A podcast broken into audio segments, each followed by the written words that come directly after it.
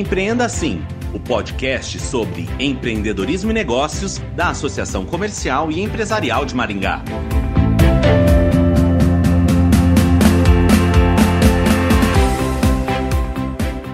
Isolamento social, medo, mudança nas relações sociais. Afinal, como fica a saúde mental neste cenário de pandemia? Sobre este assunto, vamos conversar com o psiquiatra Taki Cordaz, coordenador da assistência clínica do Instituto de Psiquiatria do Hospital das Clínicas da USP. Olá, doutor Taki, bem-vindo ao Empreenda Assim. Doutor, é possível dimensionar os impactos do isolamento social na saúde mental? Existem uh, levantamentos internacionais e nacionais agora, uh, da Fiocruz também, falando de que pelo menos a dois terços da população terão algum transtorno passageiro ou mais duradouro. Ansiedade, depressão, irritabilidade, perda da concentração. Em março saiu o primeiro trabalho de Brooks, que é um grupo inglês, mostrando uma revisão de todos os efeitos psiquiátricos durante a pandemia, durante as pandemias anteriores, de ebola, de SARS, mostrando também que as equipes de saúde, médica, enfermagem, são as que mais padecem estresse agudo, quadros de depressão e até a longo prazo estresse pós-traumático. E como esses transtornos se manifestam? Bom, para quem já tem um quadro psiquiátrico, há uma reagudização ou um elevadíssimo risco de reagudização os psiquiatras, através da Associação Brasileira de Psiquiatria, têm evidenciado que aumentou o número de pacientes psiquiátricos com transtornos psiquiátricos novos. Pessoas em tratamento tiveram uma piora, cerca de 70% das pessoas. Se discute muito o que se chamaria a quarta onda após essa pandemia, que seria uma verdadeira pandemia de transtornos psiquiátricos. Então, todos os transtornos psiquiátricos são afetados numa situação dessas e os riscos de recaída e de agravamento são grandes. Uh, o estresse pode, sem dúvida alguma, piorar episódios de depressão, episódios de pânico, comportamento alimentar, tanto anorexia aumentando a restrição, quanto bulimia ou compulsão alimentar, transtorno obsessivo compulsivo, imagine pessoas com transtorno obsessivo compulsivo que têm uh, rituais de limpeza, como é que estão padecendo por essa intensidade da pandemia, e pessoas que não têm uh, um quadro psiquiátrico prévio, necessariamente a gente precisa estar tá olhando para os nossos familiares e para os nossos amigos. Surgimento de ataques de pânico, diminuição do ânimo, da disposição, do pique, uh, ou seja, surgimento de sintomas ansiosos e depressivos, irritabilidade podem ser sinais iniciais de um quadro psiquiátrico.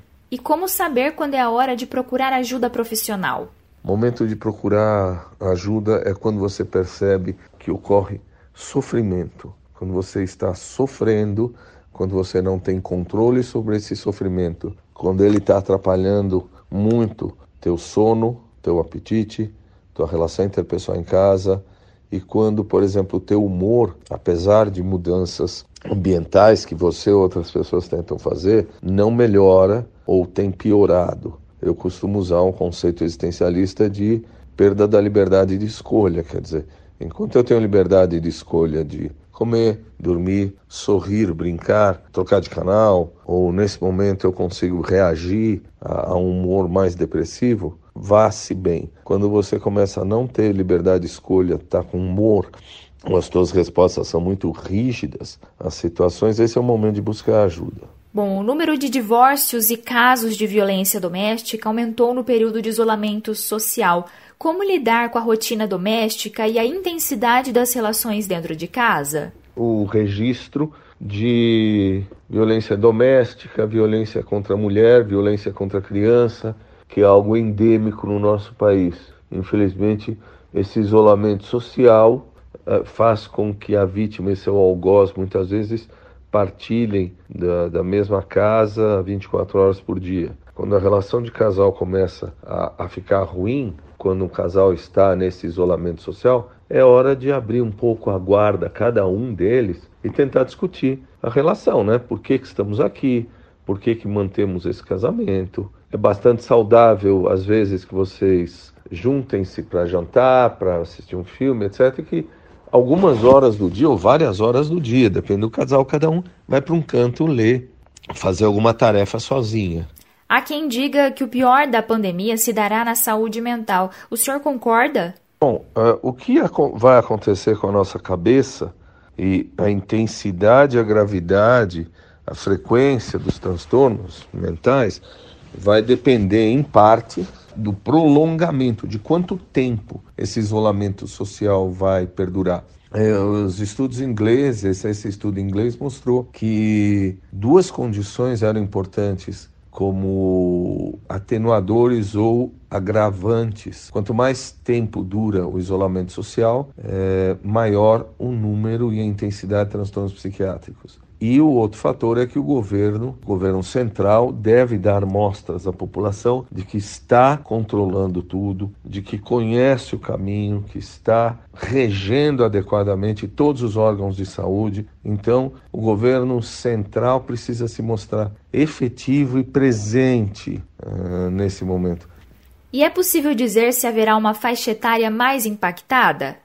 Idosos e crianças têm uma situação particular. A gente está muito preocupado com a infecção das crianças, mas a gente não está pensando ainda na repercussão emocional. Qual é a repercussão emocional? A repercussão emocional é que muitas dessas crianças vão voltar muito defasadas, o aprendizado vai estar muito defasado. Imagina-se que cerca de 20% das crianças não volte a estudar, vai ter que ser jogada no mercado de trabalho, os pais vão precisar de ajuda. Certamente idosos em função não só da solidão, mas da, do risco, do temor. Você sabe que além de idosos, o fator de risco é o CEP. Quanto mais periférico, maior o risco, né? Por causa das dificuldades de tomar devido cuidado. Casas de repouso de idosos são lugares de extrema periculosidade vamos ter que nos adaptar ao novo normal. O novo normal é um normal, ou será um normal de afastamento, de distanciamento, mais solidão, ah, de medo, de grandes perdas de emprego. Eu não acredito em saúde mental desvinculada das outras questões que são a perda de emprego, o declínio social, o declínio econômico, que infelizmente eh, virá de maneira muito ameaçadora. Bom, há pessoas mais produtivas durante o isolamento, outras estão apáticas. Esse comportamento é reflexo do que elas são no dia a dia ou houve mudança diante da dificuldade? Algumas pessoas são mais produtivas sim, mas não exija-se ser produtivo. Né? Nesse momento, acho que tem a fantasia de que é, eu vou usar esse tempo para trabalhar, para fazer um monte de coisa. A gente não consegue fazer porque isto não é uma pausa planejada, é uma pausa forçada, tem todo o temor, tem todo o medo diante disso. E eu sou, estou sendo bastante produtivo, continuo atendendo, dando supervisão, dando aula, escrevendo artigo, escrevendo livro, continuo sendo bastante produtivo, mas uh, como eu sou uma pessoa de hábitos muito caseiros, ficar em casa para mim é um grande prazer, porque felizmente vivo bem, não é a situação da maioria da população brasileira, então, tem algumas pessoas que se adequam melhor, outras pessoas, em função da ansiedade e da angústia, não. As pessoas vão ter que se perdoar, não dá para ser produtivo o tempo todo.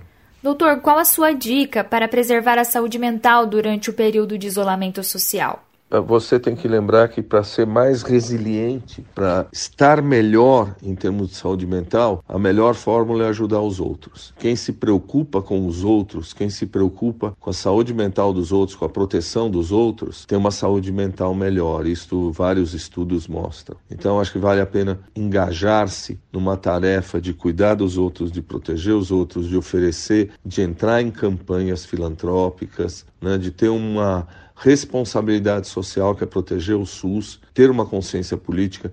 Acho que a gente tem uma grande responsabilidade pensar nessa responsabilidade melhora a resiliência da gente. Doutor Taki, obrigada pela participação. Conversamos com o psiquiatra Taki Cordaz, coordenador da assistência clínica do Instituto de Psiquiatria do Hospital das Clínicas da USP.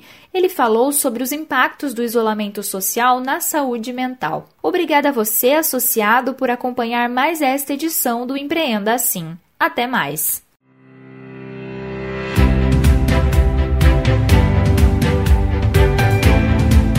Empreenda Assim, o podcast sobre empreendedorismo e negócios da Associação Comercial e Empresarial de Maringá.